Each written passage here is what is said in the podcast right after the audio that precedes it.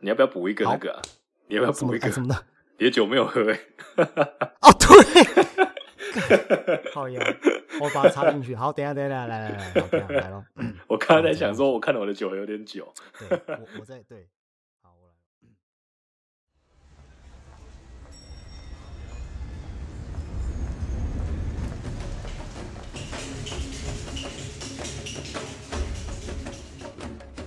醉翁之意不在酒，欢迎回到私房调酒研究室，来到了引人访谈的第三集。嗯。这一集的特别来宾呢，他一路从技职学校的学生学以致用，然后到一位花式调酒师，再成为一位咖啡师，就是现在所谓的 barista。那目前呢，自己也创办了自己的公司。让我们一起来欢迎思凯国际食品有限公司的共同创办人罗建文 Rock。嗨，大家好。Hi Rock。Rock 要不要跟各位听众朋友稍微介绍一下自己？好啊，那其实就你刚刚所说的，我是从呃我们的技职学校一直一路上来。那当然，我觉得中间接触到蛮多酒吧不同的形态，从 night club 一直到呃美式餐厅，到独立的精致的调酒的酒吧，然后到最后。咖啡厅，甚至到国际比赛。那在这一路上，我觉得在这一个行业里面学到的东西还蛮多的，所以我比较倾向我自己，其实已经不再是一个 barista 了。我觉得我是一个在做喝的一个艺术家跟研发顾问。嗯哼，哎，像 Rock，你自己目前也身兼多职，然后你是不是有在顾问酒吧还是咖啡厅，是吗？呃，对，那除了酒吧跟咖啡厅之外，可能大家现在常见的手摇店的饮料，我相信如果在喝手摇店的饮料，大概有百分之八十的人应该都有喝过我做的饮料。哇，所以你是背后等于说你自己也接很多 case 跟顾问的角色是吗？呃，对，因为我们自己创办的这个思凯国际食品有限公司，其实背后在做的就是呃手摇店的跟一些咖啡厅的原物料。那嗯哼，当然，我在这中间顾问的一些内容，就是把这些原物料打进这些厂商，或是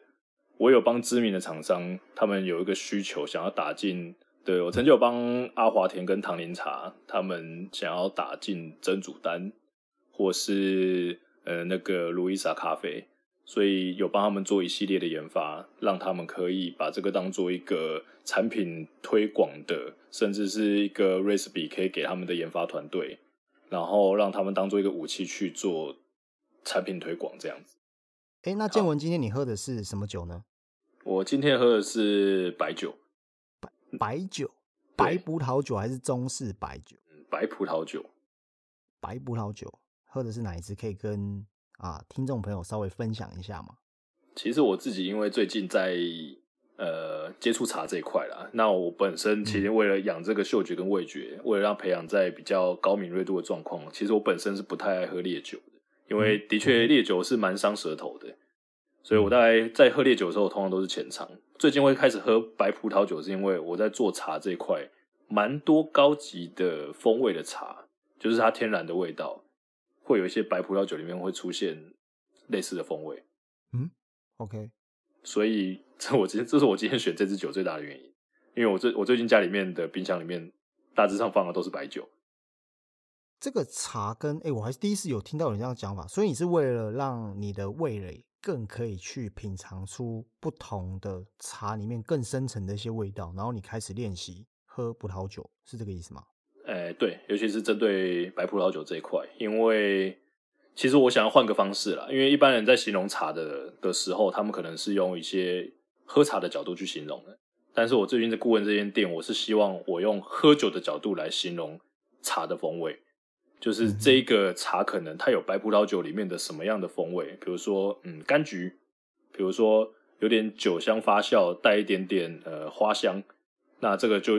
蛮多。现在白葡萄酒都有这些台湾这些比较精致的一些。呃，高级茶会出现的味道。哦，那你喝的是呃，你有自你有自己有喜欢的庄园吗？或是国家吗？或是你喝的这一支？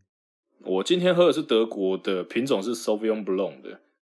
那至于庄园哦，我现在其实没有固定要喝哪个庄园，我主要是看它风味上的诉求。我觉得这风味跟我现在接下来想要表达的茶有关系的时候，我就会挑这个挑这支酒来喝。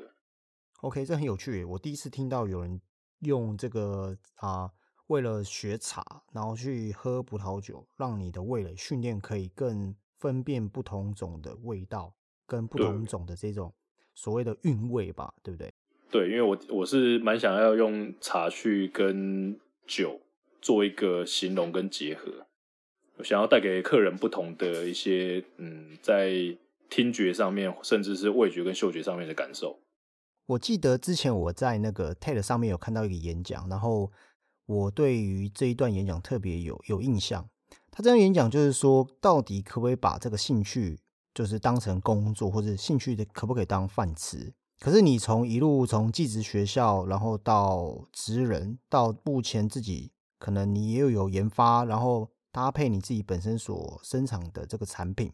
可不可以跟我们聊聊说你一路从技职然后到职人这段过程里面是怎么样让你可以有这样的毅力，然后可以有自己的公司、自己的体系？因为其实要做餐饮或是做食品业，其实它是需要一段时间的嘛。在这段过程里面，你怎么样把？你的兴趣，然后真的把它做到当饭吃呢？哦，这的确是因为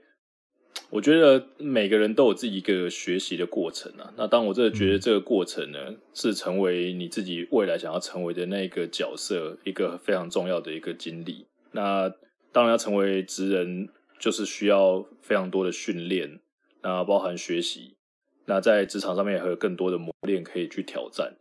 那当然在这里面。我从调酒一直到咖啡，甚至到现在的这个阶段是做茶饮的部分，我有找到我自己核心的价值。那这核心价值就是对于喝这件事情，我把它当做是一个艺术产业在做。嗯，我不把它当做是一个普通的工作，因为我曾经也有一点点迷失，让自己在开店的时候，或是帮别人开店的时候，会有。觉得自己好像不太适合这样子的一个环境或是工作，为什么那时候会觉得说不适合？因为这你在这行已经投入很久吧，从学生然后到出社会，那你无论是时间或者是投资的这些精力也是蛮多的，怎么会中间会有会有疲乏或是遇到瓶颈吗？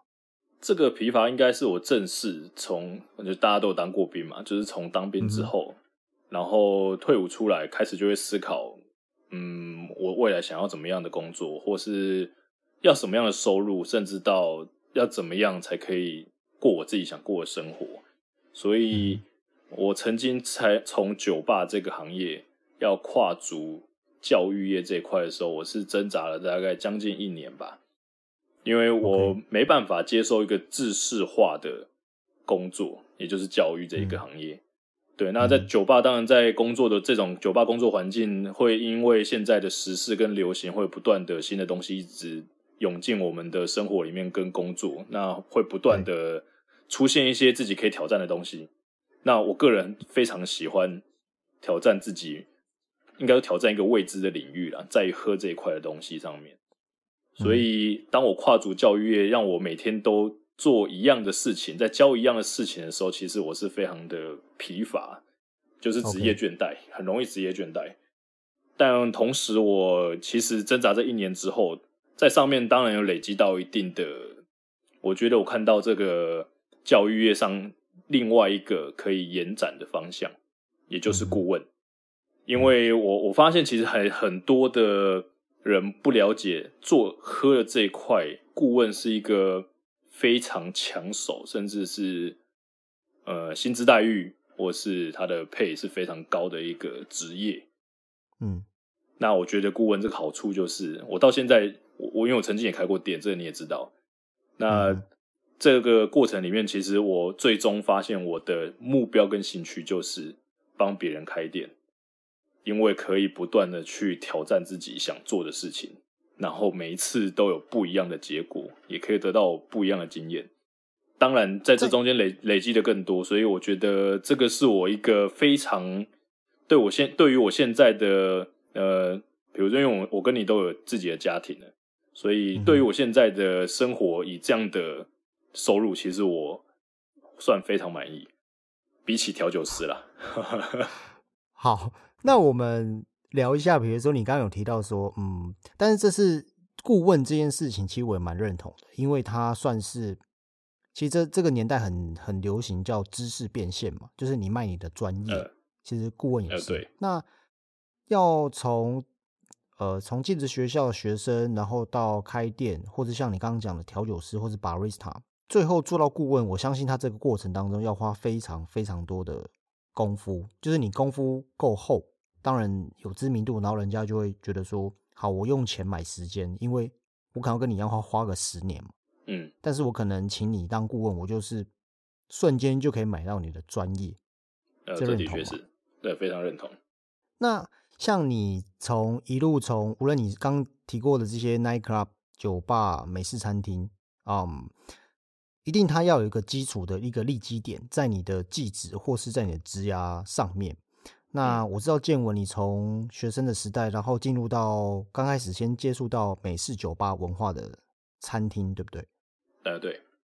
在这整个体系里面，你觉得说它会是你在嗯你在职涯上面的一个立基点吗？像你刚刚提到说，因为顾问他前面一定是要花很多的时间去打造你的技术的基础。在美式酒吧这一块的文化对你来说的帮助大吗？还是其实你的这些基本功是在其他地方所建立起来的？其实算是累积起来的。我非常认同我在美式酒吧的那一段时间累积到的那些技术包含。我觉得美式酒吧给我了一个就是组织管理，然后专业，然后跟标准的作业流程。其实这对我做顾问来说是有非常大的帮助，因为我必须要帮我的业主做未来开连锁的打算。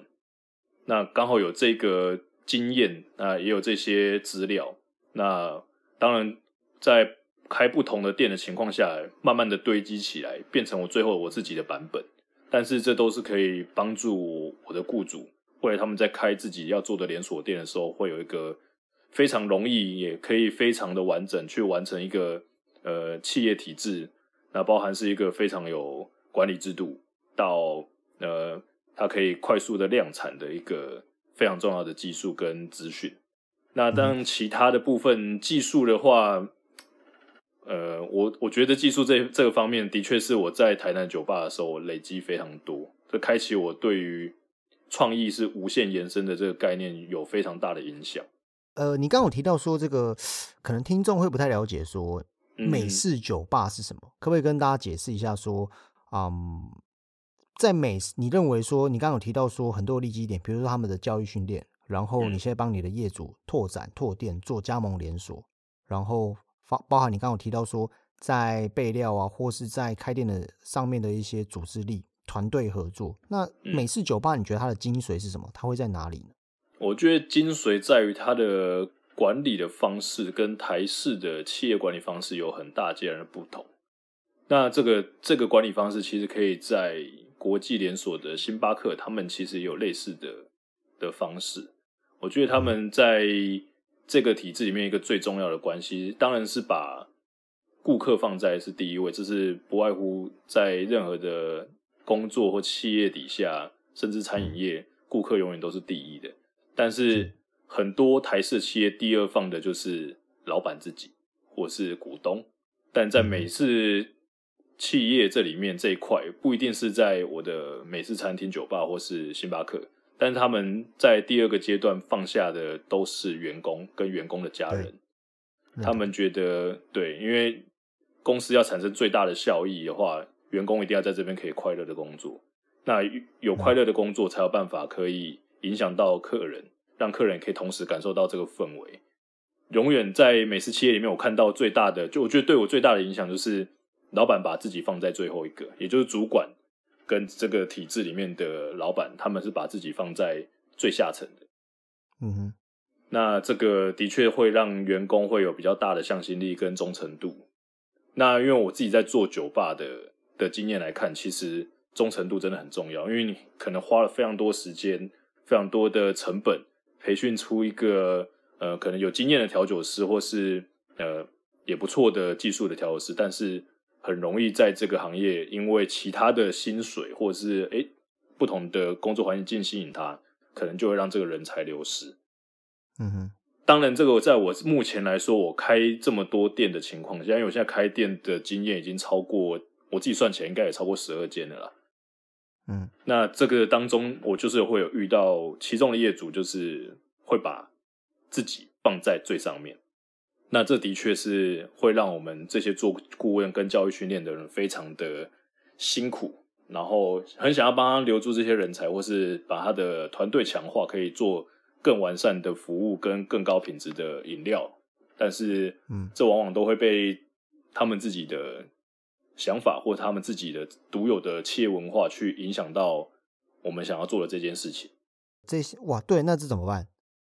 你你必须要取舍嘛，因为今天人家请花钱请顾问来，顾问就是要把一间店或者是一间体系啊，可能包含连锁体系做到好，但是你怎么去跟业主沟通这一块呢？就是你，你等于是一个中间人嘛，对不对？当然是可以带他去一些哎，我们比较认同或是一些比较不错的店，让他去看到这些文化。但是，毕竟我觉得我们在做顾问的这些这个这个工作啊，对我来说，其实有时候业主的想法，因为毕竟他可能成立这个企业也有十来年了。或是成立了这个公这个餐厅，或是这个餐饮业也有十来年了，他会有他自己独特的想法，才可以走到这一步。其实我们最多最多都是给他建议，虽然我们也很无力，他会有这样的想法，但是毕竟他们有自己的独门独特的一套做法，或是呃经营理念。那这个对我们来，对我们顾问来讲的话，那我们当然就只真的只是给他们一些。比较专业的建议，那至于能不能采纳，还是要看业主自己本身。因为这是我自己在做顾问这么多年以来，看到台湾企业文化想要嗯突破现有的状态，遇到的一个很大的问题，也是我觉得是一个瓶颈啊。他们不见得是可以接受外来餐饮文化的一些管理方式或是经营理念。这个是我看到的台湾目前的餐饮。尤其在做呃饮料这块的一个呃现况，像这个手摇店加盟连锁，我自己也有接触一些体系的老板，好像在其实这几年在加盟连锁或者是手摇，你刚刚讲手摇饮，的确在市场上有很大的变化。那你刚刚像我刚刚就有想到一点哦，大家好像听到说美式调酒好像都会跟花式，是不是说我们在一些 Friday 的餐厅，或者是我们在电影上？好，或者是早期啊，现在好像比较没有那么流行。早期一些综艺节目会邀请一些学生，好像像寄子学校的学生，其实我们都是这样出来的。那你认为说，嗯，这个花式调酒在你的求学，或者是在你的职涯在比较年轻的时候，甚至你在美式餐厅工作的时候，它花式调酒对你来说意义是什么？或者是它到底有没有被这一个花式调酒的这个文化跟精髓连接到你的工作呢？我必须说实话，其实没有，没有。老实说没有，但是我觉得这中间，我觉得我在这里面学学到最重要的精神就是不要放弃，永远都不要放弃，努力真的是才是可以成就你想要做的事情的一个重要的关键。因为我自己在玩花式调的这个过程。我我知道我自己比别人花了更多的时间、更多的努力，那才有办法可以爬到我自己想要得到自己想要的名次，或是达到自己想要打的比赛。嗯，那这个关键，我觉得就是不要放弃啊！针对自己喜欢的事情，你有可能会疲劳，可能会疲乏，但是只要可以跨过这一个，对于跨过这个，应该算是嗯一个困难啊。跨过去之后，其实能看到的东西会更多了。那因为我觉得花式调酒这个东西，其实在台湾并不是这么可以糊口饭吃的一个的技术，但是它的确在让我学生过程中给我了给了我很多成就感，然后也给我非常多的启发。像嗯，我觉得这点算蛮可惜的哈。像我们都有去日本比赛过嘛，然后看到一些日式，其实后来其实日本人他们也就是他们对于不管是餐饮，各行各业都很很追求一个冰要弄成圆的、透明的这样，这几年很流行 whisky，那时候去日本比赛也是，就会觉得说好像蛮可惜的哈。台湾对于技术者，呃，对于职人这件事情，好像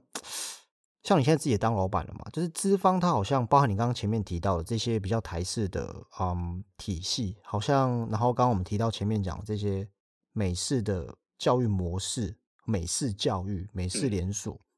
好像的确是说。在这一块，我们对于餐饮业、手摇业，anyway，就我们把整个 F M B 包进来，好像的确是稍微比较落后一点。你会这么觉得吗？呃，的确是有。那我觉得，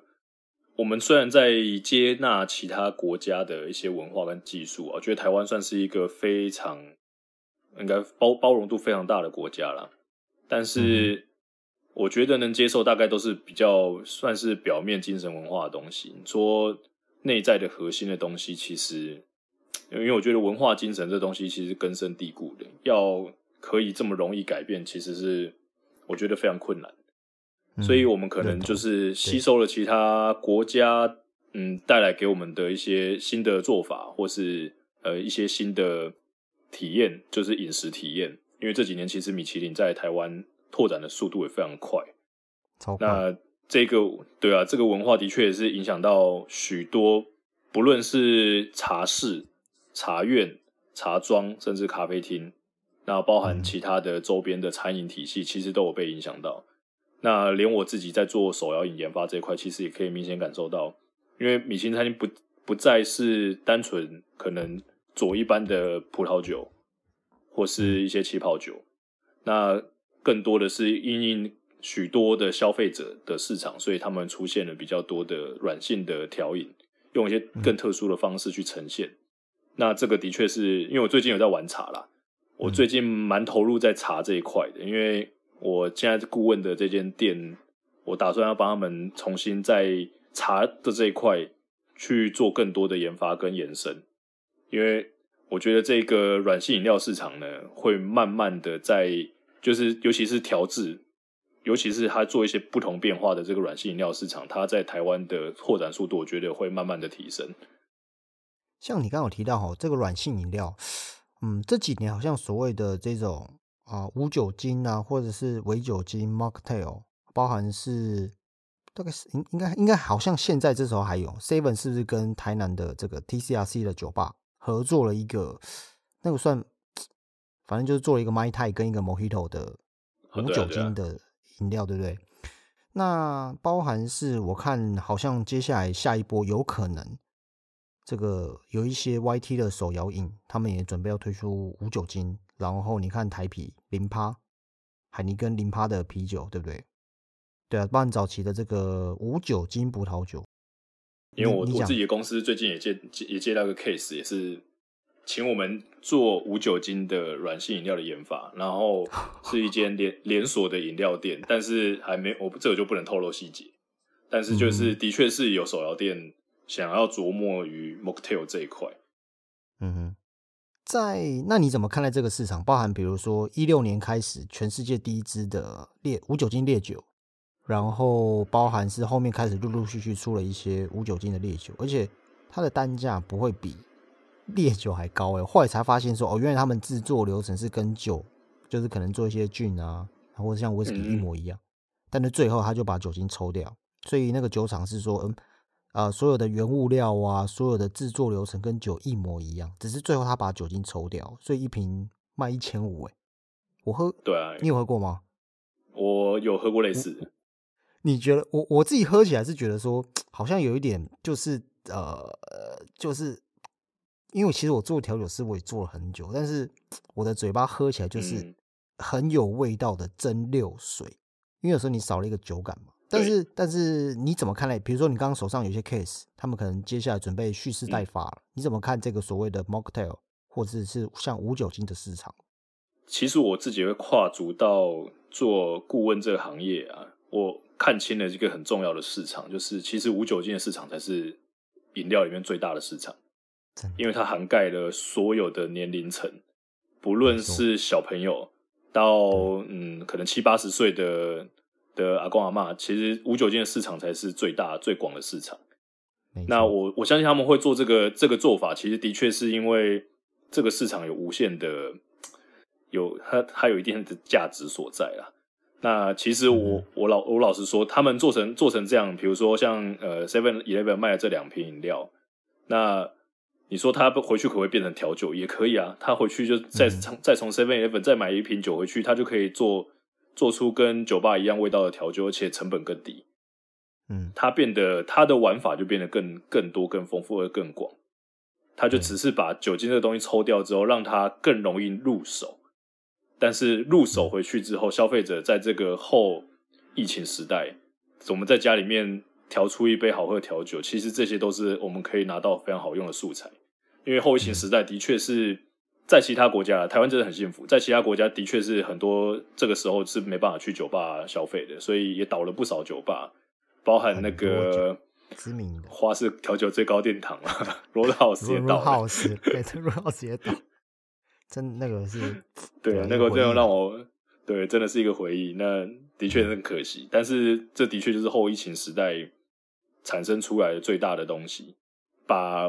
酒类的饮料重新在，因为我们以前过去来说，要喝出要喝到一杯酒，不外乎就要喝到品质很好的，一定要到酒吧里面去喝。但是就是因为这个疫情，我觉得这这是一个机会了，一个机会让这些酒吧的东西走入。呃，一般消费者的市场，但是它是用无酒精的方式切入，用更健康的观点，然后更容易入手的方式，然后也可以让不同年龄层的人去体验。哎，原来调酒是这样味道，虽然它没有酒精，那他真的想试，他就只是在便利商店里面再买一些酒回去，加了一点就可以做成跟酒吧一样，喝到差不多风味调酒，有一个这样的体验，可能在。疫情结束的时代之后，可能我觉得在酒吧这一个行业会有相对来说会有不错的成长，因为它 touch 到更多的不同年龄层或是不同消费族群对于这个东西的兴趣。像像这几年哈，嗯，酒吧一直开，然后包含台北好像也有一间专门做就无酒精的调啊，算 mocktail 啦的一间店。反正那间店我还没去看过，好像今年才，今年还是去，应该是我记得是今年才开的。这个老板好像是啊，嗯，没有，我可能跟你想去的是同一间，因为我最近也想要去，有一间还蛮有名的，做无酒精的调酒调酒的。我我我看了一下，他好像是哦，好像老板以前是什么空服员还是机师哦，还是工程师，我忘了，反正薪水还不错。然后他就就是也有点像你刚刚讲这个概念，就觉得说，反正这个说穿就是喝酒的人比。不喝酒的人少，对吧？对，不喝酒的人比较多啊。但是这这几些年代，这些自媒体，然后可能网美网红，然后 IG 这种，就大家就想要美美的东西，所以 Mocktail 这几年真的是被被，我觉得这是一个趋势啊，我个人是认同啊。不然怎么一大堆这种伪酒精、模仿酒精的这一种的的概念，一直，比如说你刚刚讲这些手摇店，对，可能也准备进攻这些市场。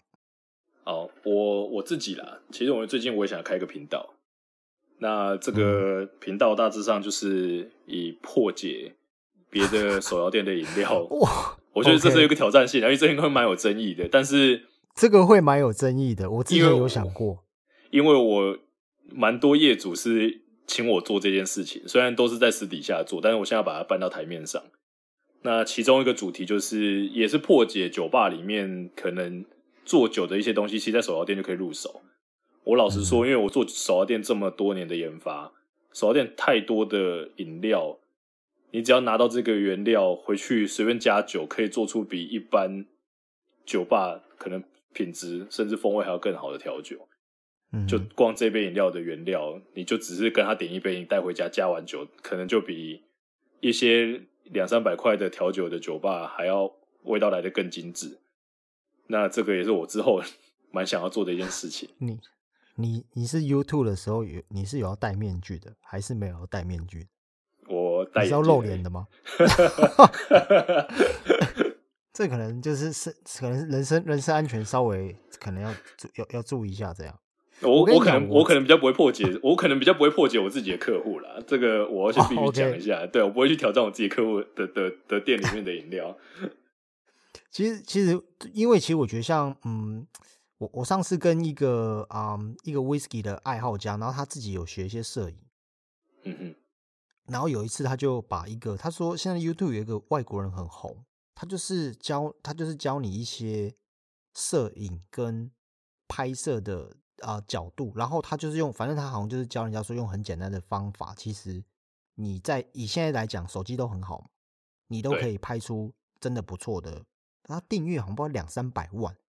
嗯那开始会有很多的厂商找他夜配一些机啊照相可能比较好的照相照相机。那我那个我那个朋友他跟我讲，他说：“哎，这个东西都是以前他们这个业界的啊，就是算秘密。对，但是他都只他现在就是直接哦，我就是然后然后很多人都会知道说哦，原来其实拍照就就是这样。嗯嗯，再再加上现在手机，所以我觉得像这这几这几年自媒体，像你刚刚讲这些，无论是破解啊，或是真的是让这些末端的消费者，就是我之前有提到嘛，就资讯断层这件事情已经不太存在了。对，所以你看呢，我们那个年代，哎，要学花式调酒一招，那时候根本那时候根本 YouTube 根本还没还没有到现在这么，那时候还要买 DVD 耶。啊，对啊，没错啊。还要从国外订呢，然后你可能发现一个国外的网站里面很多影片，你还就是会有点暗扛，不太想让人家知道说哦，这个网站其实里面有可能二十几个影片，然后都一些招式不同。对，这件事情，这大家应该都有做过类似的事情。对，但是你要想这件事情，现这样的事情在这个年代已经不存在。对，现在是资讯透明的时代，的确，对消费者想要知道更多了。那像你自己本身，你一路你看哦，你身上有这么多的技能。那在收听这个频道呢，大部分我看一下数据，大部分都会是餐饮业的从业人员，或是他对于饮料啦、调酒比较有兴趣的。你一路从技职学校的学生，然后到职人，然后到创业，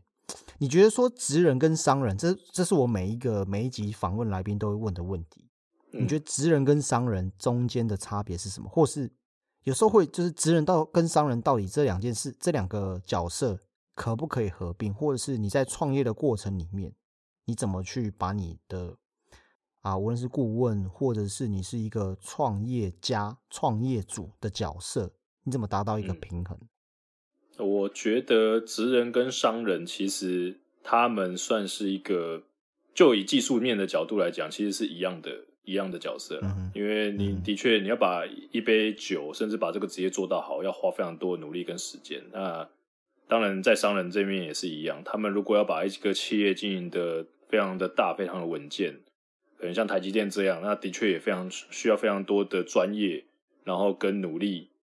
那甚至有更精精辟的一些见解或是一些经营的方式。那我就觉得这两个其实，在精神上面，其实我觉得是相同的、相等的。但是在合作的方式的话，就以职人跟商人。可能他们共同创了一个，比如说一间餐酒馆好了，那他们可能看的观点就会不一样。那这中间观点的不一样，的确会嗯产生出一些不同的结果。有可能呃，职人坚持的东西，对于商业的角度，其实它不是一个呃会赚钱的的一个方式。那可能商人给职人的另外一种呃想要做的行销或是一些经营方式跟管理。也不一定是他们职人可以接受的一个，因为我我最近就有遇到一个不错的 case 啦。那这个 case 其实就是，呃，经营者对于职人是给予百分之一百的尊重，然后也让他们对也很少对，也让他们自由去发挥。但是前提是就是你要可以提出，嗯，比如说你把你的观点，把你为什么要这样做。这样做会有什么结果？其实他应该算是把问题再丢回给我们这些人，让我们重新再去思考这些问题。那嗯，有一个完整的一个呃思考跟呃流程，甚至你这样做会有什么样的结果，你自己都想清楚的时候，再这样做的时候，其实大家都是可以认同这个方式的。因为的确是很多人可能坚持为为了做这一杯，成本要花非常多，呢，最后定价是定这样，但是消费者根本就。不一定，大部分人是消费得起的，所以，因为我自己在做手摇店，其实知道了，我把手摇店这个东西套在很多的顾问合作案上面，其实有些业主就没办法接受，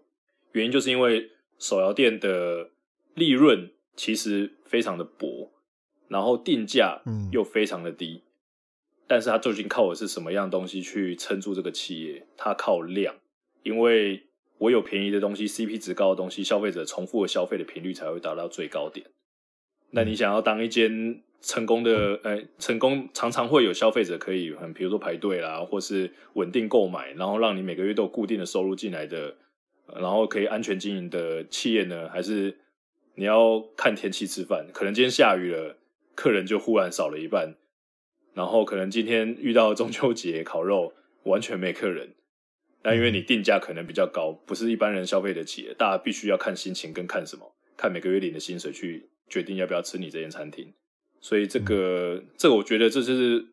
职人跟商人之间会有一些不同的想法，所以这个的确要遇到一个很容要一个好的组合，可以让他们有良好的沟通，然后可以做出一个好的一个呃合作方式。其实，在职人跟商人这方面，还他我觉得这个关键就是在他们的想法不太一样，在经营这一块上面。但是本质上面，其实我觉得是一样的，因为精神这一块大家都想要做到最好了。我我还是第一次听到有人这样子解释职人跟商人，因为大部分人他在像我们这种餐饮业出身的人，他们对于职人跟商人可能都只会琢磨在一个点，好像这两件事情他是没有办法同时进行，或是没有办法做到最好的角色。但是你刚刚提到是说。职人他有职人该专注的点，商人你把它比喻成，其实商人他的技术就是经营一间企业，对不对？对。哎，我还是蛮有趣，第一次听到这种这种说法。嗯，那其实在这个好，那最后像建文你自己一路，其实什么样的角色就慢慢慢慢一步一步往上爬嘛，爬到自己有自己的公司。那像我们这种技职学校出身的学生，我觉得有一件事情很可惜，就是台湾目前的教育体制，包含你刚刚前面所有点带到，就是有一件事情，好像是我们身为啊，你讲说先进，好像也没有到那么厉害，就是学长好了，嗯嗯，但是其实后面有很多的学弟妹，他们并没有学以致用，大部分就是占少数。可能 maybe 三成四成，他们出了社会不一定会选择餐饮业。如果说要给这些目前正从高中职、大学，然后的餐饮科毕业，maybe 也有观光科，然后对的这些学弟妹，你想要给他们什么样的建议？如果他们将来想要在职来上面走这条路的话，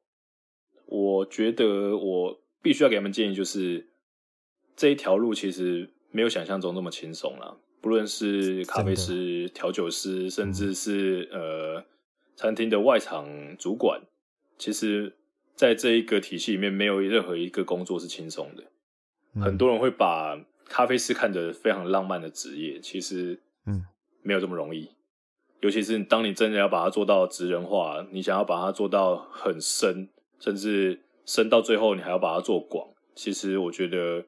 要投入的时间啊、心力啊，包含呃钱，都会非常非常的多。但是，嗯，到最后你能不能运用你学到的这一块，在你的未来想要做的这事情上面，我觉得非常重要。因为我也我有遇到曾经是餐饮业的的，应该算是学弟吧。他把这个呃，他曾经在这些酒吧啊，或是一些饮料店工作经验啊，运用在他现在。在呃，他现在在帮网络公司工作了，然后他运用在就是制作影片这一块，他可以算是比较比起比起一般的在这些网络公司工作帮人家剪辑影片的的人更懂餐饮业的影片要怎么制作。他把它融合到他未来这另外一块，他觉得他自己的兴趣了，然后把这个技术带到另外一个地方，然后做一个很好的结合。那因为我知道蛮多设计师早期在学生时代工作的时候，其实他每次都在咖啡厅或酒吧工作。那等到他们呃毕业之后，他们之后真的回到自己本行的时候，他再把这东西跟他的本行做一个结合，通常都可以做出非常不错的作品。你的意思是说，他嗯专门接餐饮业的 case 是吗？呃，对，没错。好 OK OK OK，嗯。所以我觉得这个应该说不要小看你现在学到的东西。那也不要小看餐饮业，因为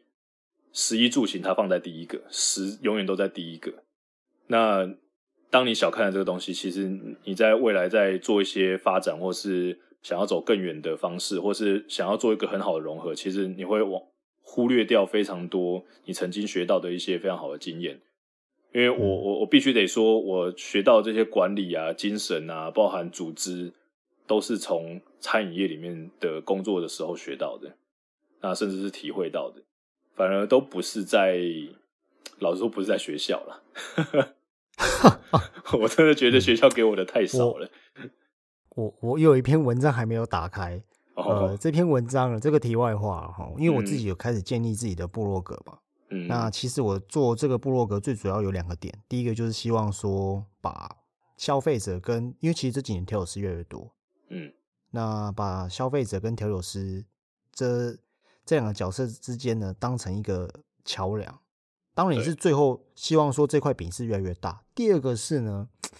像你刚刚有提到说，在这个学校有时候学的，好像我以前有时候会在学校学的，然后出社会会发现好像。稍微有那么一丁点没办法接轨，那其实这让我从学生时代进入到业界的时候，有一点我会有点 confuse，就会有点困惑，然后呃会有一点点那个挫败，因为就是刚出社会都傻傻的嘛，然后也蛮笨的，就只会丢丢瓶子，所以这个可以跟观众朋友讲一下，就之后有一篇文章会非常精彩，但是先先先锁起来，好好。谢谢这个 Rock 借文在今天的晚上跟我们分享很多在职人的一些角度跟社会经验。其实，在我的频道里面呢，接下来会还有哎还有九位，对不对？在这一季访问十二位，那在十二位的最后一位呢，会是也是卖一个关子啊，对各位这个在餐饮业这个路上，大家会更了解，在这个嗯。应该讲这个行业跟直癌里面呢，会学到更多。当然，我都以采访调酒师为主。嗯，那今天呢，很感谢就是建文来上我的节目。之后呢，我想我们还会有很多地方可以合作的。对，好，那我们这一集节目就到这里喽，拜拜，拜拜。